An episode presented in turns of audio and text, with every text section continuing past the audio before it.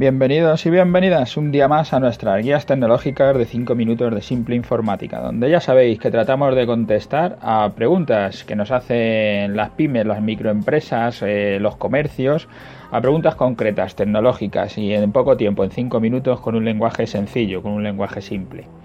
Hoy estamos en nuestro programa 125, que le hemos titulado ¿Por qué la microempresa no confía en la nube? Seguimos en este ciclo sobre la pyme y las carencias tecnológicas, las asignaturas pendientes que decíamos ya en el programa 118, que es donde empezábamos con este ciclo, donde contábamos que era la pequeña empresa, la microempresa, todo esto. Os recomiendo que os paséis por allí, lo, lo escuchéis porque merece la pena. Y luego en el programa 120 hablábamos de cómo mejorar nuestra microempresa. Sacábamos ocho temas, el tener una web con catálogo y vender en internet, las redes sociales, la ciberseguridad. Y hoy estamos con este tema, con el del cloud computing o con el de la, el tener los datos en la nube. Eh, esta es otra de esas tecnologías que la microempresa le está costando adoptar y que nos parece otro de los temas que es importante, de estos ocho temas que decíamos, ¿no? Y, que sería bueno eh, ir haciéndolo ya para buscar esa transformación digital, es estar en estar en digital las empresas analógicas, las empresas físicas, ¿no? Trabajar en la nube o en remoto, trabajar en cualquier sitio, en tu casa o estando de vacaciones o donde fuera, como si estuvieras en tu puesto de trabajo, en tu oficina o en tu negocio, tiene muchas ventajas, porque también puede que te vayas un día a casa y digas, se me ha olvidado no sé qué, y si lo pudieras hacer, pues desde tu casa podrías hacerlo, y, y a veces son cosas muy pequeñas que te dan una ventaja muy grande porque te agilizan que al día siguiente esté resuelto, o yo qué sé, montones de estas cosas que siempre se nos olvidan y sobre todo a los más pequeños es a los que mejor nos viene, a las empresas más pequeñas, a la micropyme. El, el no tener toda la estructura en tu oficina, el no tener tú que tener todos los ordenadores, los servidores, toda la, toda la historia de, la, de las tecnologías, de la informática en tu propia oficina y subcontratarlo, tener un proveedor externo que, que te deje usarlo como si estuviera en tu oficina, también tiene muchas ventajas. Yo creo que esas son las dos grandes cosas que tenemos que mirar de la nube. En otros programas hemos hablado de la nube, de que es la nube pública, que es la nube privada, que es la nube mixta, que os lo dejo la nota del programa, pasaros para, para escucharlo. Y aunque yo he hablado de la nube muchas veces como diciendo que los datos que son, claro, que están en las nubes públicas, pues los puede consultar cualquiera, que por supuesto es así, no es que estemos en contra de la nube, hoy estamos diciendo justo todo lo contrario, que ya hay algunas notas que me han pasado, algunos correos que me han llegado diciendo que si estamos en contra de la nube, no, no, no es así, ni mucho menos.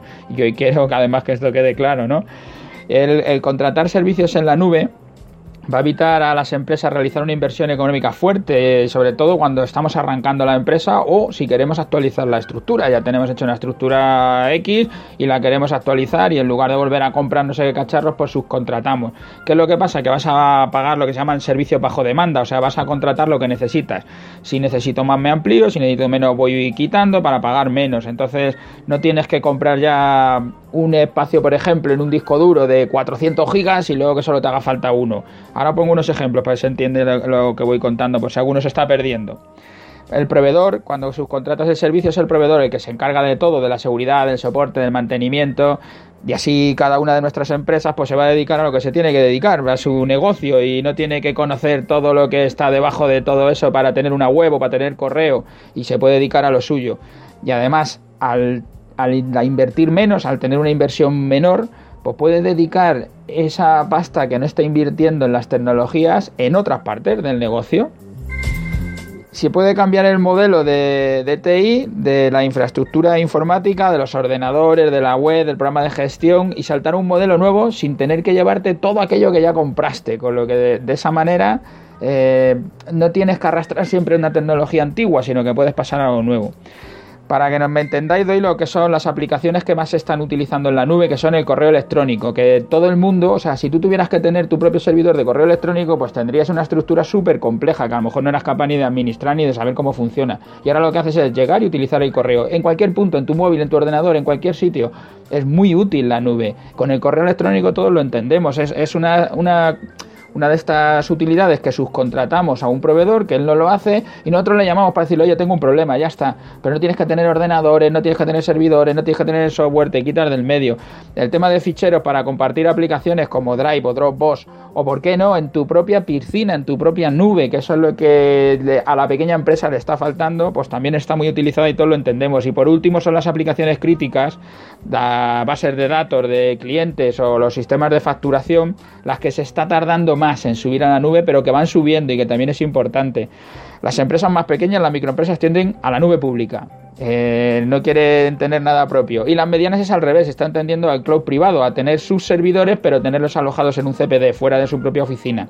Seguramente es en parte por, por desconocimiento de la pequeña empresa invirtiendo en sistemas en la nube, a ser eh, menor la inversión, pues eso, tendremos costes para repercutir en otras cosas. Y en España es esa cultura de la propiedad, es una traba para que esta tecnología avance. Y como curiosidad, pongo una cita, es que Wallapop, por ejemplo, que hablamos en otro programa, tiene sus estructuras en la nube.